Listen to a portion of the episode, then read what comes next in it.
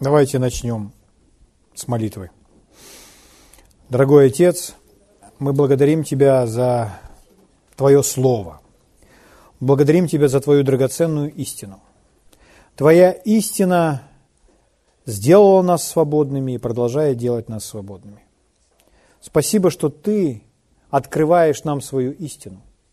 Спасибо, что кормишь и питаешь наши сердца. Спасибо, Господь, за Твою мудрость, что Ты ведешь и направляешь нас в соответствии с тем, что нам действительно необходимо на данном этапе нашего развития. Спасибо, Господь, что Ты говоришь в наши сердца. Спасибо, что учишь нас. Учи нас сегодня Твоим Святым Духом, используй меня так, как Ты считаешь нужным. Помоги мне, Господь, передать Твое Слово и сам говори через меня, учи через меня, люби через меня – совершай свое служение.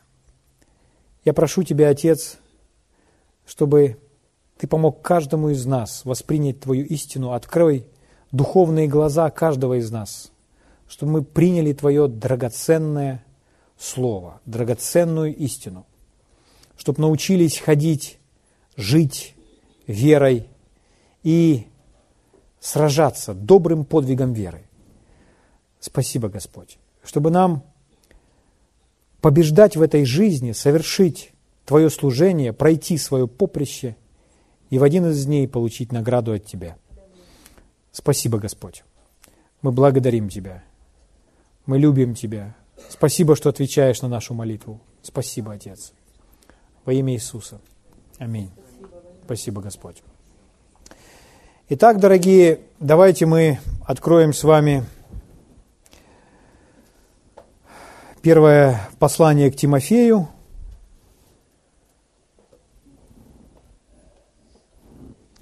Шестую главу.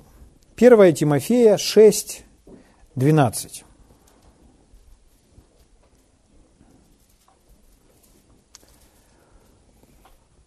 Мы будем с вами учиться вести сражение веры.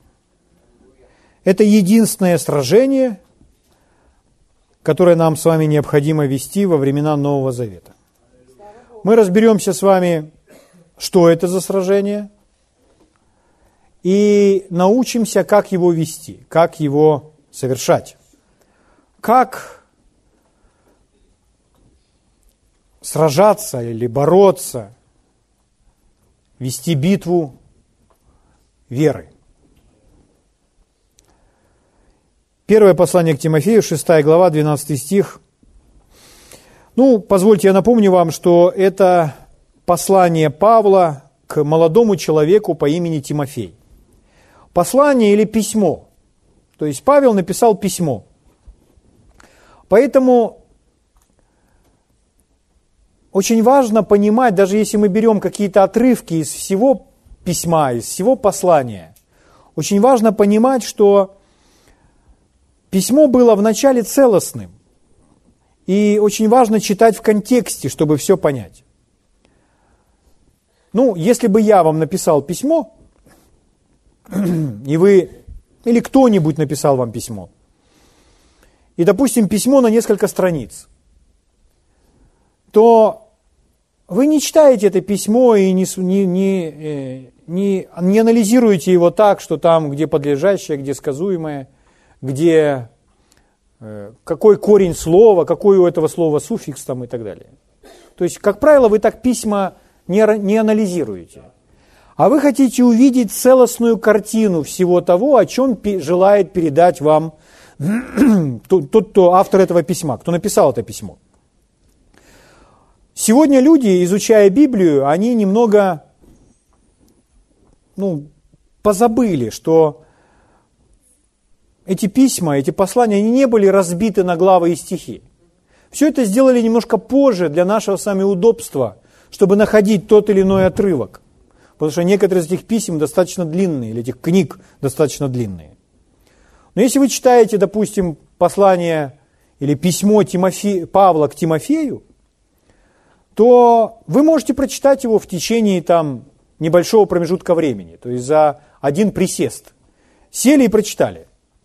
Поэтому вы можете увидеть всю картину того, что желает Павел сказать Тимофею. И это очень важно для правильного понимания, правильного трактования священных писаний. Потому что очень часто люди вырывают из контекста какую-то фразу и говорят ее в контексте какого-либо своего диалога. И эта фраза приобретает совершенно иное значение.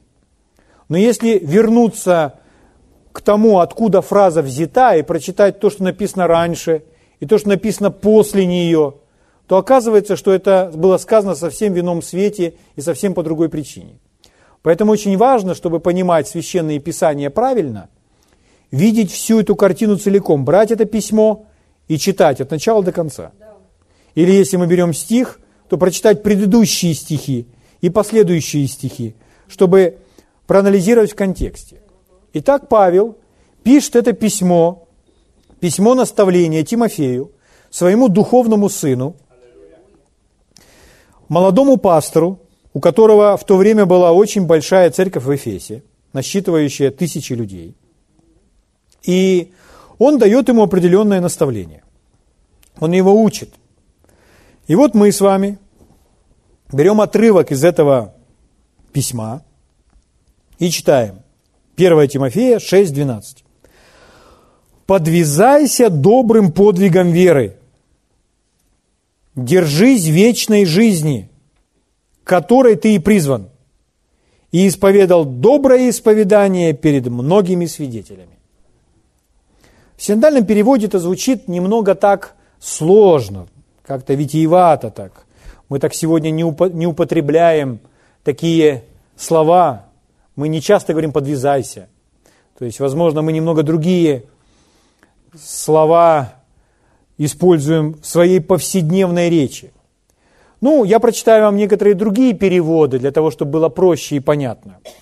Но прежде всего мы так возьмем, чтобы понять, о чем идет речь также, чтобы слова перевести немножко на современный лад, то я вам хочу сказать прежде всего следующее. Ну, Слово, которое, вот это старое слово, которое звучит как «подвязайся», оно имеет свое значение, исходя из греческого оригинала. Следующее. Речь идет о том, что сражайся, борись, состязайся, прилагай усилия и так далее. То есть сражайся, борись. Павел говорит Тимофею, сражайся, борись, Добрым подвигом веры у нас написано. Слово «подвиг» – это то же самое слово, что и «подвязайся». Только существительное, которое переводится как борьба, сражение, борение. У нас перевели почему-то подвиг. Поэтому, если перевести точнее, то это звучит так. «Сражайся добрым сражением веры» или «борись доброй борьбой веры». Угу. Итак, сражайся добрым сражением веры. Держись вечной жизни, которой ты призван. И исповедовал доброе исповедание перед многими свидетелями. Угу. Итак, Павел, мы в контексте сейчас будем читать. Павел призывает Тимофея сражаться, бороться добрым подвигом веры. То есть наше сражение – это сражение веры. Это сражение, чтобы оставаться в вере, сохранить себя в вере, непоколебимо стоять в вере, сохранить свою веру. Аминь. Слава Богу. Если мы с вами, если кто-либо думает, что когда мы доверяем Богу, то Бог нас подведет, то вы не знаете Бога. Дело в том, что Господь, Он никогда никого не подводит, никогда никого не подводил. Бог – это самая надежная личность. Уж если можно на кого-то полагаться, так это на Бога. Поэтому, когда человек доверяет Богу, и он говорит, я доверял Богу, но Господь меня подвел, или но у меня не получилось, то проблема не в том, что Бог подвел, а проблема в том, что человек где-то чего-то не понимает. Он где-то что-то упускает. К чему я? У нас с вами может быть очень много вопросов в жизни. Почему это так? Почему это вот так? А почему случилось то? А почему случилось это?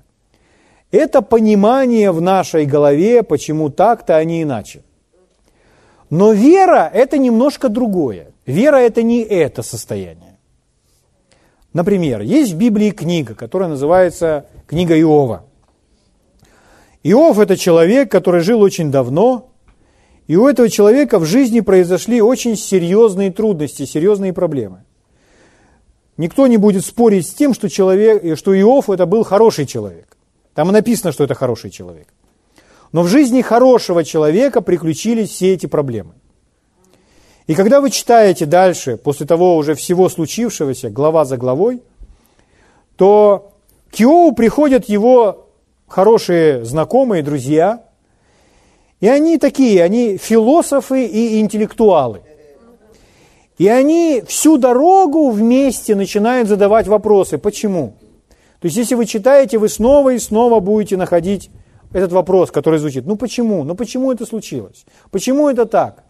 И каждый из них пытается объяснить то, как он видит, как он понимает, почему это случилось, почему это произошло. И мы видим, что все их ответы, они все-таки ошибочны. И спустя несколько глав к этому диалогу присоединяется сам Бог. И Бог не отвечает на вопрос «почему?» случилось то или, или иное. А он начинает Иову задавать вопросы. Он спрашивает, а ты знаешь, как я устроил то-то? Ты был при мне, когда я творил мир, и то-то, то-то, то-то. Вот как работает то-то? Почему бабочка летает, конь скачет и так далее? Ты понимаешь эти все вещи? И Иов, отвечая ему на эти вопросы, говорит, нет, нет, я не знаю. Я не понимаю, я не знаю. Я не знаю. И Господь ему говорит, вот если ты не можешь ответить на эти вопросы, как ты ответишь на более сложные жизненные вопросы, если ты этого не понимаешь? О чем идет речь? Речь идет о неведении, невежестве человека во многих сферах жизни. И из нас с вами здесь нет никого, кто бы мог ответить на все вопросы. Но нам и не нужно. Дело в том, что знание – это не то же самое, что вера. Знание в голове или ответ на все вопросы умственные – это не то же самое, что доверие Богу. Здесь сказано, что это сражение веры. Это не сражение знания. Я про то, что когда человек не знает, почему это так существует, а это так существует, это так происходит, это так происходит, и у него нет ответов. Когда он не знает почему, не зная почему, будет ли он доверять Богу? Или не зная, для чего это делать. Будет ли он делать то, что Бог ему говорит, или вначале он хочет понять, для чего. Вначале ему нужно получить ответ на вопрос, почему так, и только после этого я буду послушен Богу, или все-таки я буду послушен Богу, даже не понимая, почему так. Вот это и есть вера. Мы можем не знать, почему так. И мы можем не знать для чего. Но мы с вами доверяем определенным словам, которые мы услышали от Бога. Вера – это не просто знание в голове, это знание сердцем, это слышание того, что сказал Бог. И многие детали, многие логические понимания могут просто отсутствовать. Поэтому, когда человек оказался в какой-то ситуации, и он доверял Богу, он просто стоял. шел по жизни, у него что-то получалось, что-то не получалось. И он думал, да что такое, почему у меня не получается? В один из дней он попал на небеса. Попал на небеса, где все начинает открываться. И человек видит свой жизненный путь, где он шел и просто в своем невежестве совершенно неправильно поступал, неправильно делал. И поэтому он сам себя вводил в эту сложную ситуацию или там в какие-то проблемы, какую-то яму. А на небесах он наблюдает в своей библейской школе, как это все было на земле, и к нему приходит полное понимание того, где он упускал на земле. То на небесах, когда мы с вами будем все это видеть, то у нас часто будет так. О, ага, понятно. Это я так вел себя.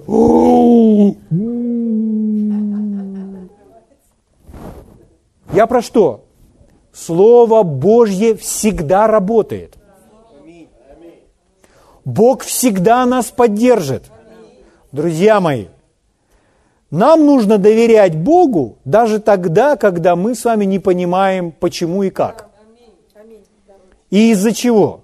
Но когда у нас с вами есть Божье Слово, мы с вами в состоянии доверять Богу.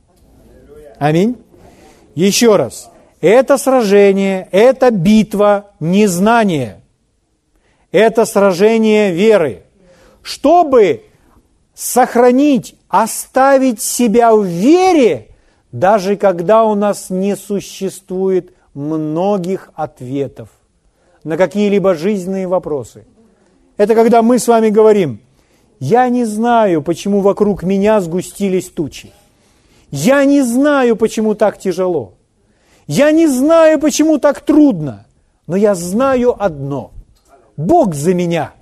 У Него есть выход, у Него есть все знание и мудрость. И я держусь за Него. Поэтому Он проведет меня. Он проведет меня сквозь различные трудности и выведет на свободу. Слава Богу! Вот это и есть сражение веры. Не сражение знания – сражение веры. Поэтому у меня к вам вопрос. А будете ли вы доверять Богу, если у вас по-прежнему остается много вопросов? Или вы вначале предпочли бы знать, для чего вам это делать, а потом начнете это делать?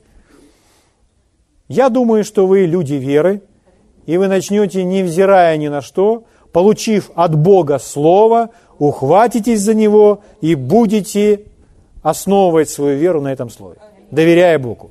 Аминь. Слава Богу. Итак, Павел пишет Тимофею, сражайся добрым с подвигом, сражением веры. Это сражение веры, не знание веры. Слава Богу. Хорошо, друзья мои, давайте мы откроем с вами вместе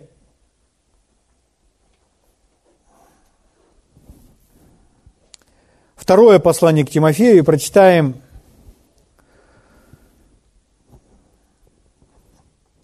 еще один отрывок, четвертая глава. Человек может говорить, ну если я так не буду, я не понимаю почему, но я буду это делать, доверяя Богу, то, может быть, я так и умру, доверяя Богу. Ну, самый лучший способ умереть – это доверяя Богу лучше, лучшего момента умереть нет, как только умер, доверяя Богу. Это когда человек говорит, Господь, я доверяю Тебе, и пык. И следующее, кого он увидел, это Небесного Отца. А, че, а чем мы с вами угождаем Богу? Верой. Поэтому, когда мы сразу же предстали пред Ним, а он говорит, ой, мой сынок, давай иди сюда. Господи, я, я так ничего и не понял. Я не понял, что там случилось, но я тебе доверял. А Господь говорит, а мне больше ничего не надо, я это и люблю, иди сюда, иди сюда, сынуля, иди ко мне на колени, сейчас тебе все объясню. Аминь. Сажает на колени, начинает объяснять. И мы, о, о, как хорошо, что я тебе доверял. Аминь. Для, я понимаю, что для, для многих людей, возможно, это звучит немножко странно. Но Это и есть наша жизнь веры. Вы думаете, есть тот на земле, который имеет все ответы и который знает все? Нет, таких людей нет. Есть только одна личность, которая знает все, это сам Бог. Второе послание к Тимофею, 4 глава, с 1 стиха буду читать. Смотрите. Мы будем с вами читать серьезные слова в радостном духе. Итак, заклинаю тебя пред Богом и Господом нашим Иисусом Христом, который будет судить живых и мертвых в явлении Его и царствие Его. Второй стих. Это Павел пишет Тимофею тоже. «Проповедуй Слово». Вам не кажется немного странным, что апостол пишет пастору, чтобы тот проповедовал Слово? Это, я думаю, это всем пастырям нужно сегодня сказать.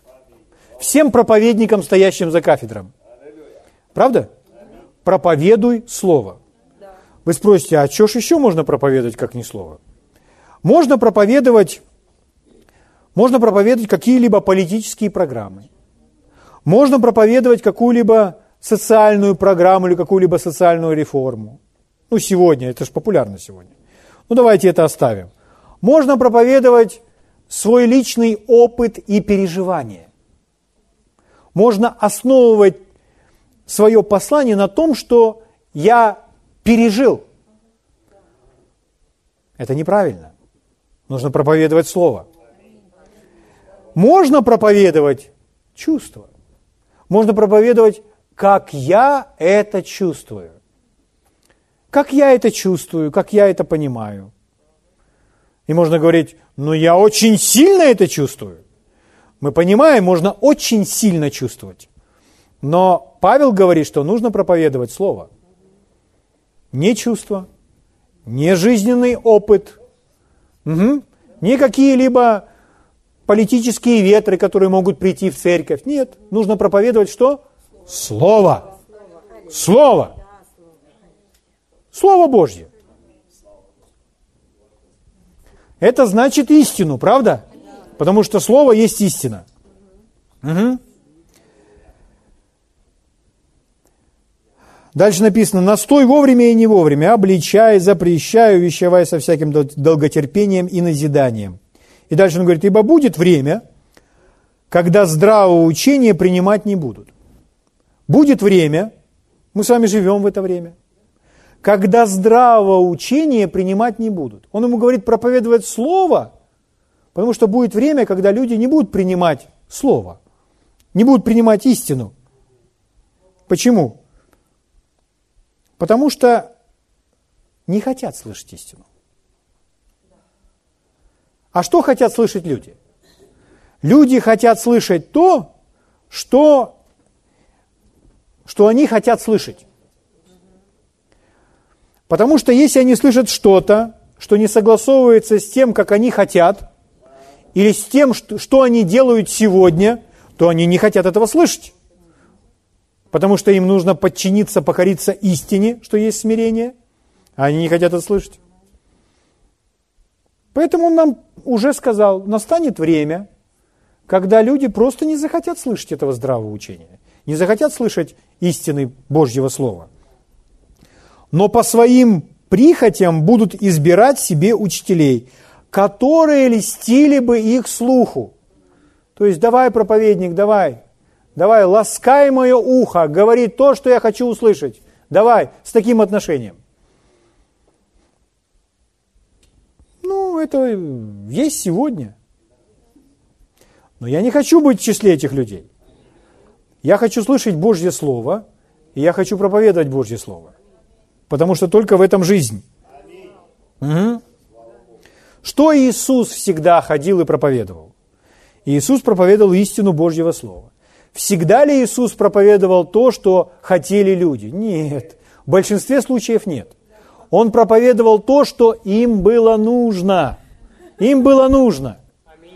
Друзья мои, когда вы слышите любого проповедника, любого, меня в том числе, любого проповедника, вы всегда, слушая что-то, когда мы делаем определенные выводы, звучит какая-то истина, вы всегда задаваете вопрос, а где место Писания? Где место Писания, подтверждающее такие выводы? Где место Писания?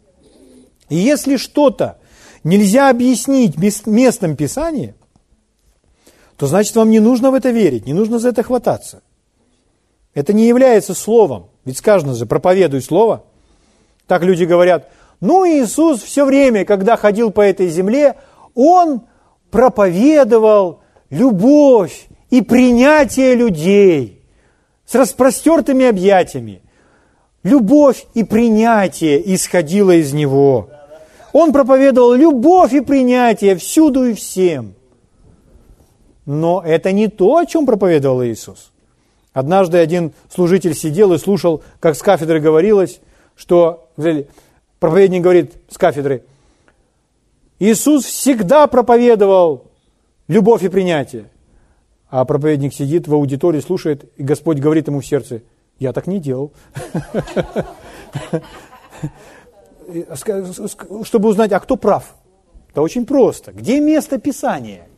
И если вы начнете читать места Писания, то вы обнаружите, что Иисус проповедовал Царство Божье и покаяние. Он говорил, покайтесь и войдете в Царство Божье. Понимаете, между покаянием и принятием есть некоторая разница, существенная. Для того, чтобы человеку войти в Божье Царство, ему все равно нужно обратиться. Ему нужно что-то оставить. Ему нужно развернуться на 180 градусов. Угу. Поэтому можно различные доктрины и доводы довести до крайности и преподавать не все в том свете, в котором это есть в Библии. Вот почему Павел говорит, проповедуй Слово, читай места Писания, ну, в данном случае Ветхого Завета, проповедуй Слово, проповедуй Слово Божье, как Бог говорит. Аминь. Итак, не надо нам, чтобы льстили нашему слуху. Если мы знаем это по Библии, и это нас с вами обличает, да мы изменимся. Я прошу Бога, я прихожу к Нему, я говорю, Господь, испытай сердце мое, испытай помышления мои и направляй меня на свой путь. Я готов принять от Тебя все. Потому что я знаю, Твоим путем ходить, ходить в Твоем духе, ходить в Твоей истине – это самое лучшее в жизни.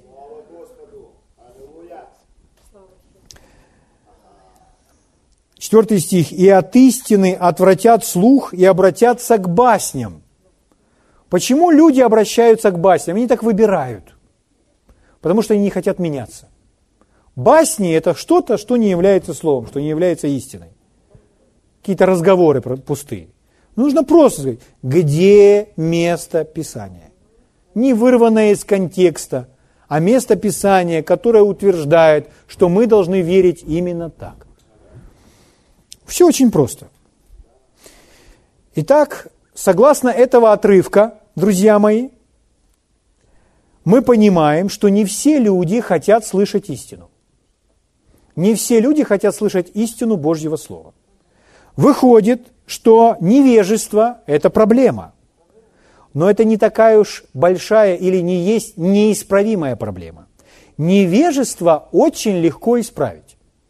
Невежество исправляется следующим образом.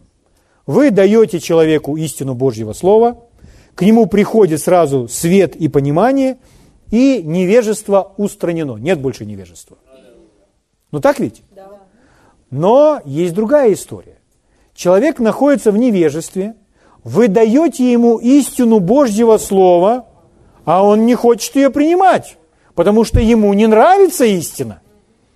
Он хочет кого-то, кто будет льстить его слуху, что кто-то оправдает его взгляды и его поступки, то, как он себя ведет. Поэтому он отказывается слышать истину. Это уже неисправимая проблема. Вот это действительно проблема. Понимаете? Итак, это то, о чем здесь Павел говорит Тимофею. Я просто в контексте читаю. Вам нужно Э, в контексте всю эту атмосферу, чтобы вы поняли, в какое время мы живем, в какое они. Пятый стих. Но ты Вот он сказал обо всех этих людях, но ты будь бдителен во всем. То есть, ходи в истине. Дальше. Переноси скорби. Совершай дело благовестника. Исполняй служение твое. Шестой стих. Ибо я уже становлюсь жертвою, и время моего отшествия настало.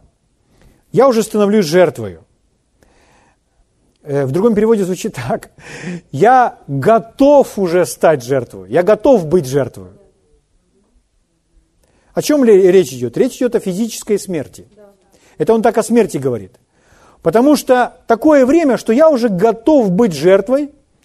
И дальше следующая фраза. Время моего отшествия настало. Пришел час, время пришло мне уходить от шествия. Скажите, он, он говорит здесь со страхом о своей смерти? Нет. Он говорит, я готов стать жертвой, и время моего ухода, время моего отшествия настало. Время пришло. Он не пишет Тимофею, Тимофей, со всей церкви помолись обо мне, чтобы я еще протянул несколько месяцев или пару лет. Нет, никаких таких разговоров. Почему так, друзья? Потому что, потому что для нас с вами смерть – это не конец. Для нас с вами смерть – это переход. Вот почему Павел так говорит. Угу. Я готов стать жертвою, и время моего отшествия, ухода пришло. Слава Богу! Хорошо, позвольте я еще ваше внимание на чем сосредоточу. Время моего отшествия. Время моего отшествия. Это значит, может быть время, а может быть не время. Значит, есть час.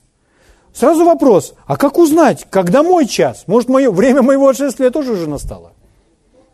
Я вам так выхожу за кафедру и говорю, друзья мои, я готов стать жертвою, время моего отшествия настало.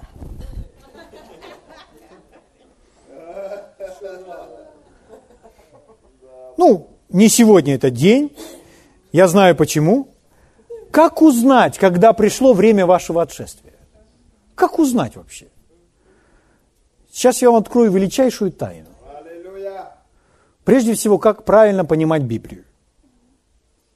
Откуда у нас с вами возник этот вопрос? Мы читали Библию, и у нас возник вопрос по Библии. То есть, читая Слово Божье, у нас появились некоторые вопросы по Слову. И у нас задается вопрос, хорошо, где найти ответ? Все вопросы по Библии, вернее, все ответы на вопросы по Библии находятся в самой Библии. То есть, если нам в Библии что-то непонятно, и мы идем искать в каких-то других книгах, то мы не там с вами ищем. Если у нас с вами вопрос по Библии, то более высшего авторитетного источника не существует. Ответ находится, конечно же, в самой Библии. Как найти этот ответ? Рассказываю тайну. Очень просто. Когда вы читаете в контексте тот отрывок место Писания, которое вы читаете, то часто ответ находится или в предыдущих стихах, или в последующих. Поэтому, читая это, вы или ранее он уже об этом говорил, или сейчас он скажет в следующем стихе. Поэтому, читая следующий стих, мы сразу с вами сейчас ответим себе на вопрос, как узнать, когда день отшествия, день ухода с этой земли. Очень просто. Аминь. Да? Вы хотите? И я хочу. Итак, он говорит, я еще раз прочитаю, шестой стих. «Я становлюсь жертвою, и время моего отшествия настало». Седьмой стих. «Подвигом добрым я подвязался, течение совершил, веру сохранил». Все. Он перечислил все, что он сделал, и поэтому он может уходить. Если вы этого всего не сделали, вы не имеете права уходить. Может, из вас кто-то сидит думает, а я еще не начинал это делать. Когда вы собираетесь начинать? Эй! Аминь! Когда? Когда? Сейчас, слава Богу. Сегодня правильный день. Я люблю вас, друзья мои. Итак, подвигом добрым я подвязался. Это та, та же самая фраза. То есть я сражался добрым сражением в другом переводе. Я сражался добрым сражением. Почему он имеет право уходить? Потому что он сражался, и он окончил свое сражение. Следующее. Течение совершил. В другом переводе закончил свой курс. Прошел свое поприще. Понимаете? У Бога для нас есть поприще, у Бога для нас есть жизненный курс, у Бога для нас есть задание, работа. Если вы работу выполнили, вам здесь больше нечего делать. Скажут, ну я еще здесь немножко поживу, понаслаждаюсь внуками. Поверьте, если вы свою работу выполнили, вам уже нечего здесь делать, идите домой. Но если вы еще можете передвигаться, поверьте, работа есть еще. Но что с Павлом? Павел был принесен как жертва, он умер э, через обезглавливание, то есть его казнили как христианина. Угу. Но он готов, он готов предстать пред Богом, потому что он выполнил свою миссию на земле. Итак, время нашего ухода – это завершение своей миссии –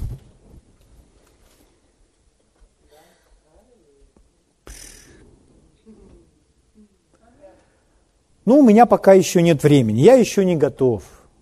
Ой, у меня, мне пока не благоприятствуют обстоятельства. Ой, мне нужно... Я, я очень занят на работе. Ой, у меня внуки, у меня дети, у меня правнуки потом. А дети все равно остаются. Всегда на моей шее. У меня нет времени. У меня столько работы. А потом ну я же уже на пенсии, и у меня здоровье уже... А я еще не начал.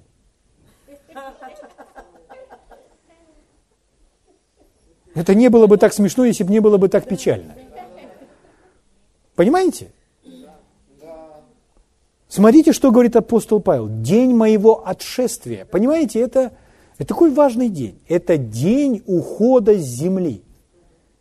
Причина, почему я больше всего хотел узнать Бога, потому что я хотел знать, что со мной будет после смерти. И только Иисус ответил на мой вопрос, что со мной будет после смерти. Я теперь в этом отношении совершенно спокоен и счастливый человек. Он избавил меня от страха смерти, впрочем, как и вас. Аминь. И это, это не просто выпускной из средней школы или выдача диплома в техникуме или в институте. Это не переход с одного места работы на другой. Это не переезд с одного города в другой город. Это даже не переезд из одной страны в другую страну. Это переход с Земли даже не на Луну. Это переход с Земли на небеса. Чтобы предстать пред Его лицо, в Его присутствии. Поверьте, это очень важный день в нашей жизни. И вот этот день он настанет для каждого из нас тогда, если Иисус замедлит, когда мы с вами сразимся, проведем свое сражение веры, закончим свой курс и сохраним свою веру. Вот когда это случится, тогда пари, душа моя, в необъятные просторы в руки моего Отца. Слава Богу.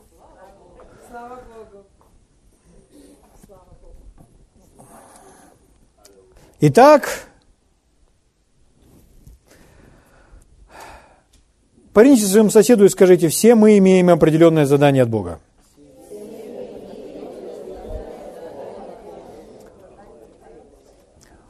Теперь представьте, друзья мои, вот нас, допустим, какая-то команда, какая-то бригада. И мы выполняем, допустим, какую-то работу. Там яму копаем, там кабель кладем или еще что-нибудь. Ну, какую-то работу делаем. И вот работаем, работаем, работаем, и нас бригада 10 человек. Пять человек раз ушли. Куда ушли? Ну, просто ушли. Этим пятерым сложнее выполнять работу. Еще трое ушли. Потом еще один. Один остался. И один тут стоит и думает, как это я все сделаю? Куда они пошли? Эй! Поэтому, смотрите, друзья, если вы становитесь же настолько старым и больным, что ничего не можете делать, и через свою болезнь уходите на небеса, это я не к вам, это я обращаюсь сейчас просто к Феофилу.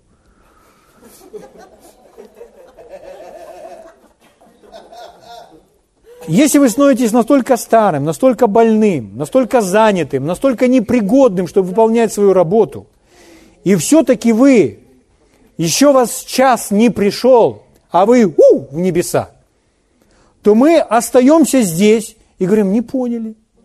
Куда ты пошел? Зачем ты нам оставил свое дело? Ты на нас возложил свою работу. Нам же все равно ее нужно делать. Чего ты ушел? Аминь. Поэтому, друзья мои, нам всем дано задание от Господа, которое нужно выполнять. Но это мы так с вами завернули, между прочим. Но мы с вами учимся, как же сражаться. Потому что сражение, наше сражение веры, это та важная составляющая, что когда мы с вами совершаем свое сражение на протяжении всех дней, то в один из дней придет и наш час предстать пред Богом. Но мы с вами должны вести достойную битву, достойное сражение веры. Слава Богу. Не устали? Поэтому я иду дальше. Вопрос, как же сражаться? Как же сражаться сражением веры? Где будем искать ответ? В Библии. Молодцы. Ответ по Библии находится в самой Библии. Давайте вернемся в первое послание к Тимофею, 6 глава, 12 стих. И здесь прочитаем мы прочитали 12 стих, давайте прочитаем 13. Давайте дочитаем стих до конца. И увидим, возможно, ответы находятся прямо здесь, о том, как сражаться, как вести свое сражение верой. Итак, подвязайся добрым подвигом веры или сражайся добрым сражением веры. Смотрите следующее. Держись вечной жизни – Держись. Держись вечной жизни. Сразу задается вопрос, а чего это держаться? Зачем держаться? Вечная жизнь нам дана? Дана. Она наша? Наша. Это подарок? Подарок. Мы получили ее по благодати через веру. Она принадлежит нам. Чего это мы должны держаться за нее? Вам бы не было сказано держаться – если бы кто-то не пытался вытащить из ваших рук что-то. Поэтому вы держитесь за то, что кто-то пытается у вас отнять. То, что является вашим, то, что вам принадлежит. Но вам это нужно держать. Держись вечной жизни. Дальше. Которой ты призван. И исповедал доброе исповедание пред многими свидетелями. Итак, держись вечной жизни, которой ты призван, и исповедал доброе исповедание пред многими свидетелями. Ну, у нас так звучит, опять-таки, немножко сложновато. Но речь идет об исповедании. Речь идет о добром исповедании. Сейчас мы увидим больше. 13 стих. «Пред Богом все же отворящим и пред Христом Иисусом, Итак, держись вечной жизни и держись того исповедания, которое ты уже исповедал. Что мы исповедали в первую очередь с самого начала? Мы исповедали Иисуса своим Господом. Правда? Это наше самое главное исповедание. Что случилось, когда мы исповедали Иисуса своим Господом? Мы с вами родились свыше. Мы получили самое великое чудо в своей жизни. Мы стали новым творением, никогда ранее не существовавшим. Все древнее прошло, теперь все новое. Величайшее чудо. Когда мы поверили и исповедали. Аминь. Итак, он говорит держаться вечной жизни, держаться исповедания доброго, которое мы исповедали, пред Богом животворящим и пред Христом Иисусом, который засвидетельствовал пред Понтием Пилатом доброе исповедание. Опять он говорит о добром исповедании. Когда Иисус стоял пред Понтием Пилатом, он тоже засвидетельствовал доброе исповедание. Итак, как же сражаться сражением веры? У нас есть с вами совершеннейший пример. Вы знаете, кто это. Это чемпион в этом сражении. Это Иисус. Он сражался своим сражением веры наилучшим образом и показал, продемонстрировал нам пример, как нам нужно делать это. И здесь сказано, что он держался также доброго исповедания пред Понтием Пилатом. Итак, как мы сражаемся? Самое первое, прежде всего, мы сражаемся, храня, придерживаясь своего доброго исповедания. Не существует сражения без слов. Нет сражения веры без слов. У нас есть очень много молчаливых христиан. Молчаливые христиане должны научиться говорить, потому что сражение подразумевает произнесение слов. Здесь сказано, что нужно держаться доброго исповедания. Вы слышите? Когда мы изучаем предмет веры, мы знаем, что такое вера. Так ведь? Вера, она в сердце.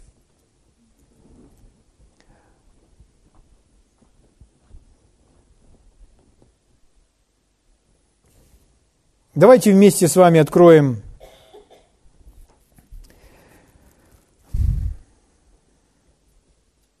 Давайте книгу Откровения. Или нет, давайте все-таки сначала... Хорошо, книга Откровения пускай будет. Откровение, первая глава. Когда речь идет о сражении, когда речь идет о том, что нужно вести битву, мы с вами созданы по образу и подобию Бога. Мы такие же, как Бог. То есть мы с вами дух, и мы с вами дух, который говорит. Бог есть дух, и Бог говорит. И мы с вами дух, и мы говорим, больше таких существ нет. Только мы с вами, и Бог есть дух, и говорит. Дух, который говорит. Так Бог все сотворил, так Бог все создал. Так мы с вами спаслись. Если мы с вами спаслись посредством веры в сердце и говорения своими устами, как вы думаете, все остальное, все другое в нашей жизни будет как-то приобретаться нами иначе? Нет. Тем же самым способом. Все одинаково в Царстве Божьем приобретается. Посредством веры в сердце и говорения своими устами. Смотрите книга Откровения. Мы с вами сказали, что Иисус, Он наш пример. Он демонстрирует нам, как, показывает нам, как сражаться.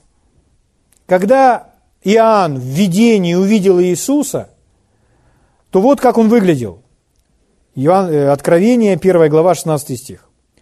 «Он держал в деснице своей семь звезд, и из уст его выходил острый с обеих сторон меч, Достаточно. Из уст его выходил острый с обоих сторон меч. О чем мы с вами говорим? О сражении? Смотрите, вот уже оружие появилось. Это меч. Но речь не идет просто о мече, что у Иисуса изо рта меч такой выходил. Это он образно называет его язык, его слова, слова, которые произносит Иисус. Поэтому этот меч – это есть наше слово, которое мы произносим произносимое нами слово. Аминь. У пророка слово называется как молот. Слово это не молот, но называет его как молот, разбивает любую твердыню. Здесь что? Это как меч, произносимые слова. Вы сражаетесь при помощи слов. Если вы молчите, вы не сражаетесь. Если вы тихий, спокойный, как говорите, христианин, то вы не ведете свое сражение верой. Человек может сидеть и говорить на собрании, ну почему они снова и снова, скажите то, повторите то, давайте провозгласим, давайте еще раз. Ну ничего они меня трогают? Неужели спокойно нельзя посидеть, просто послушать? Нельзя. Потому что сражение веры – это произносимые нами слова. Книга Откровения, вторая глава.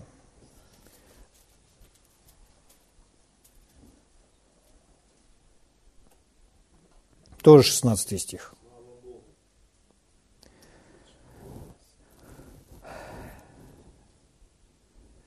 Нашли? Покайся, если не так, скоро приду к тебе и сражусь с ними мечом уст моих. Вот нам дано определение. Сражусь с ними мечом уст моих. Как сражается Иисус? Мечом своих уст. Речь идет о произносимых вслух словах веры. Слово, наполненное верой. Это не просто слово. Просто слово, которое там. Это слово полное веры.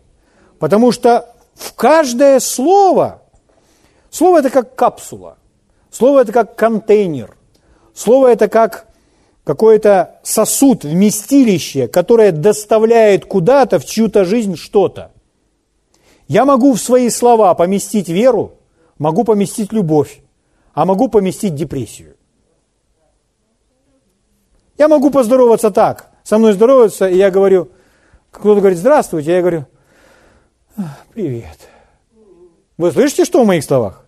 Или со мной кто-то здоровается, я могу сказать так, привет. Ощущаете разницу? То есть слово несет с тобой что-то. Слово полное веры это слова, произнесенные нами, от которых мы с вами ожидаем, что эти слова все изменят. Но так создана Вселенная, и Бог наделил человека этой властью. Поэтому результат того, что здесь вокруг все есть, это все, что люди говорят. Поэтому кругом столько всего и разрухи, потому что люди так говорят. Но Библия говорит, жизнь и смерть во власти языка. Поэтому он говорит, я сражусь с тобой словами уст моих. Мы сражаемся, произнося слова. Мы не сражаемся, чтобы Бог что-то сделал. Он уже сделал. Мы не сражаемся, чтобы победить дьявола. Дьявол уже побежден, растоптан. Мы сражаемся, чтобы остаться в тех правах, в тех позициях, которые нам были даны. Вот в чем наша, чтобы остаться в состоянии веры, чтобы не колебаться, чтобы не бояться, а чтобы остаться там, где мы с вами есть. Аминь. Слава Богу. Благ Господь. Сражение, можете дать себе такое определение, запомнить, записать, нацарапать, как сражение – это не позволить ничему и никому отнять у вас то, что вы имеете в Боге. Ником, никаким обстоятельствам, никаким давлением, никаким штормом, никакому дьяволу, никакому бесу, никакому врагу не позволить отнять вашу праведность, ваш мир, вашу радость, любовь, мягкое сердце, исцеление – исцеление, благословение. Благословение. Слава Богу. Вот в чем наше сражение. Если вы молчите, вы не сражаетесь. Вы сражаетесь тогда, когда вы произносите слова.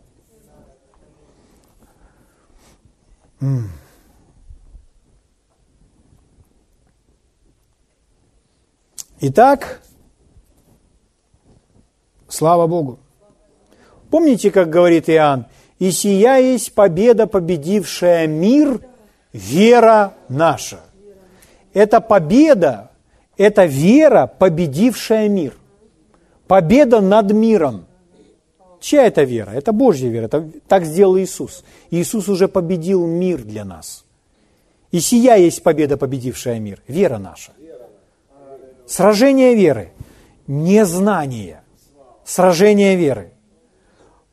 Почему вопросы могут остаться? Но мы стоим на том, что мы знаем от Бога. Слава Богу! Откройте вместе со мной послание к римлянам. Итак, мы поняли, слово – это меч, сражаемся этим мечом, которое есть произнесенное слово, наполненное верой. Римлянам, 10 глава. Начнем с вами читать с 8 стиха. Удивительный стих. Смотрите, что говорит Писание? Мне нравится, когда такое начало. То есть я понимаю, что мы с вами никуда не забредем, потому что сразу вопрос, а что говорит Писание? То есть мы с вами сейчас основываем свое верование на священных Писаниях. То есть с нами все хорошо. Что говорит Писание? И дальше он отвечает на этот вопрос. Близко к тебе слово в устах твоих.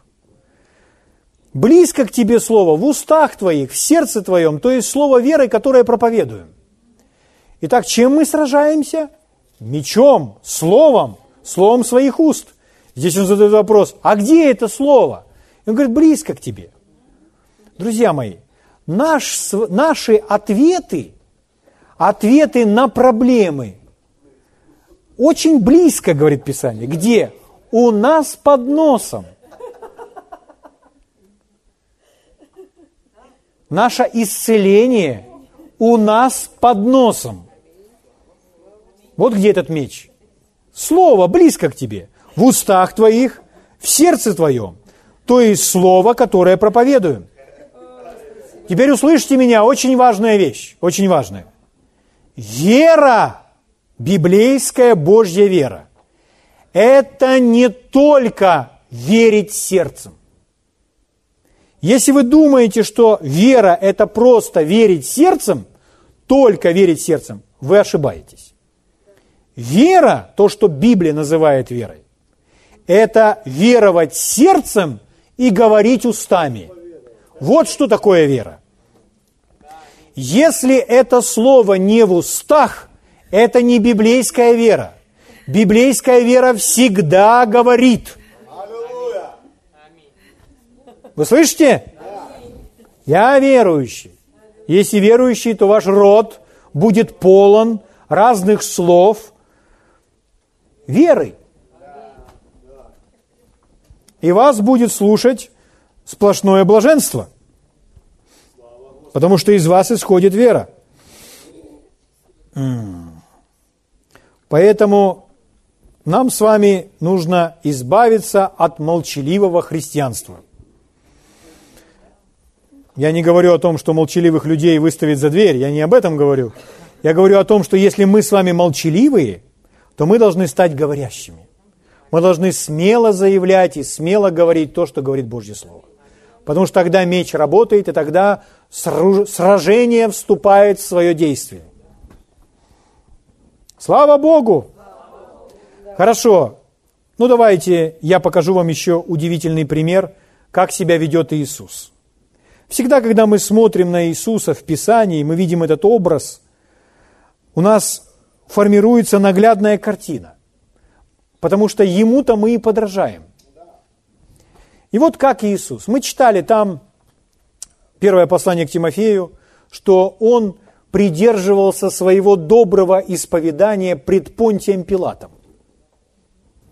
Мы читали с вами. Кто такой был этот Понтий Пилат? Понтий Пилат это был Римля, Римом поставленный управляющий в Иудее то есть оккупант. И этот Понтий Пилат, там написано, что он, он послал солдат, которые убили людей, которые приносили жертвы, и кровь этих людей, которые приносили жертвы, смешали с кровью животных, и это все было по его указанию. То есть он очень часто отдавал указания о смертной казни. То есть для него убить человека, он уже к этому привык. Он это делал много и часто. Поэтому этот Понтий Пилат, поверьте, это не есть такой ласковый, нежный человек, милый. Это человек, который хорошо, это злой человек, это человек, знающий, что значит убивать людей. И У него нет с этим проблем. Он спокойно к этому относится, убить кого-то, лишить кого-то жизни. В его руки попал Иисус.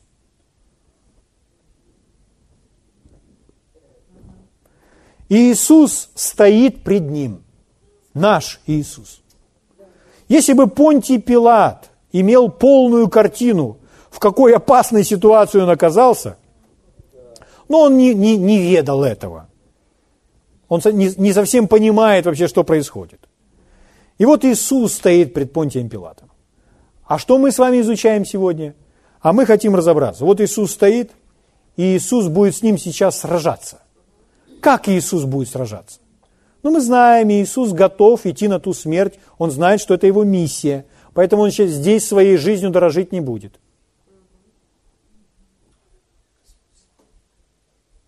Правда? Но Иисус засвидетельствовал свое доброе исповедание пред Понтием Пилатом. Точно так же должны делать мы. Это его сражение веры. Это его битва его веры. То есть сохранить себя в вере. Не струсить. Пред лицом, глядя в лицо смерти. Глядя в лицо Понтию Пилату, греху, аду. И все равно из уст исходит то, во что человек верит глядя в лицо болезни, говорить то, во что вы верите, а не то, во что вы чувствуете. Итак, Иисус. Евангелие от Иоанна, 18 глава. Давайте откроем, прочитаем эту историю. Погрузимся в то время. Евангелие от Иоанна, 18 глава.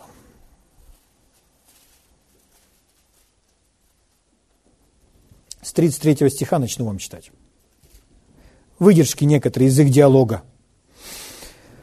Тогда Пилат опять вошел в приторию и, призвав Иисуса, сказал ему, «Ты царь иудейский?» Он задает вопрос. «Ты царь иудейский?» Как правильно ответить? Хорошо, смотрим на Иисуса. Иисус отвечал ему, «От себя ли ты говоришь это? Или другие сказали тебе о мне?» Вы, вы, вы, вы понимаете, а? Иисус там связан, он, это, это человек, который в тот же миг может его здесь казнить. Боится ли Иисус? Нет. Вообще не боится. Он смел, как лев. Сказал ли тебе кто? Откуда знаешь ты это?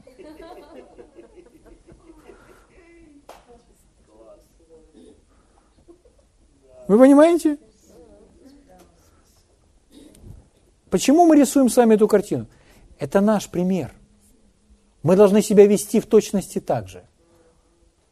Не надо, чтобы дрожали колени. Если колени дрожат, начните произносить слова. Потому что ваше сражение вы ведете не коленями, а словами. Аминь. Пилат отвечал, 35 стих. «Разве я иудей? Твой народ и первосвященники предали тебя мне. Что ты сделал?» Иисус отвечал, «Царство мое не от мира сего. Если бы от мира сего было мое царство, то служители мои подвязались бы за меня, чтобы я не был предан иудеям. Но ныне царство мое не отсюда. Мое царство не, не на земле, не земное мое царство. Мое царство небесное. Поймите, он говорит, мои служители, они сражались бы за меня. И скажите, э, Иисус говорил, да я могу призвать легион ангелов, если нужно, но он этого не делал. И сейчас он этого не делает. Почему он этого не делает? Потому что его миссия пойти на тот крест. Его миссия умереть. Его не нужно защищать сейчас.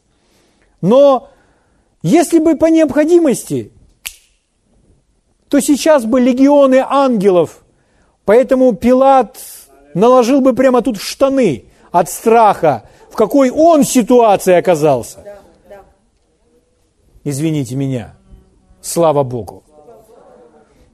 Но Иисус без всякого страха. Слава Богу!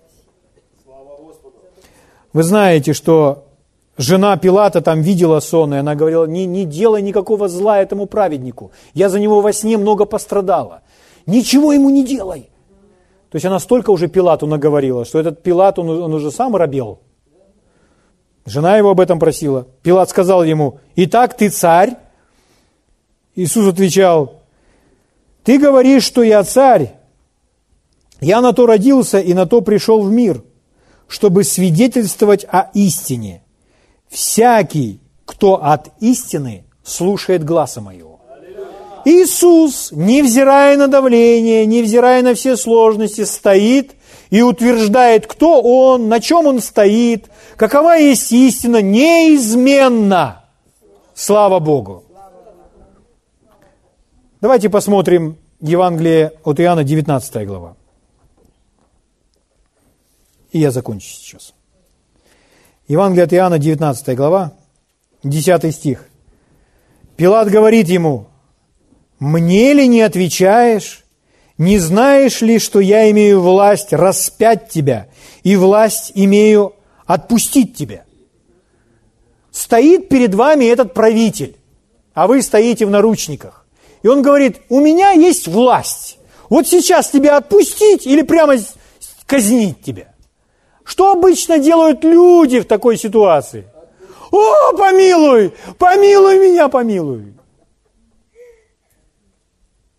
Что говорит Иисус? Иисус со всем достоинством и верой своего Небесного Отца и в Божье Слово отвечает этому человеку – Иисус отвечал, ты не имел бы надо мной никакой власти, если бы не было дано тебе свыше. Посему более греха на том, кто предал меня тебе. Иными словами, Иисус ему говорит, да нет у тебя надо мной никакой власти. Тебе дана она свыше. Угу. Я имею власть уничтожить тебя здесь, или я могу тебя отпустить. Нет у тебя надо мной никакой власти. Вы можете читать и думать, такое впечатление, что Иисус на грубость нарывается. Нет, Он истину говорит. Он ничего не боится. Там интересно, что дальше написано, с тех пор Пилат искал отпустить его. Понимаете? Что это значит? Друзья мои, говорите, как Иисус. Приходит к вам болезнь и говорит, у меня власть над тобой, я тебя убью а вы ей скажите этой болезни прямо, нет у тебя надо мной никакой власти, нет у тебя надо мной никакой силы.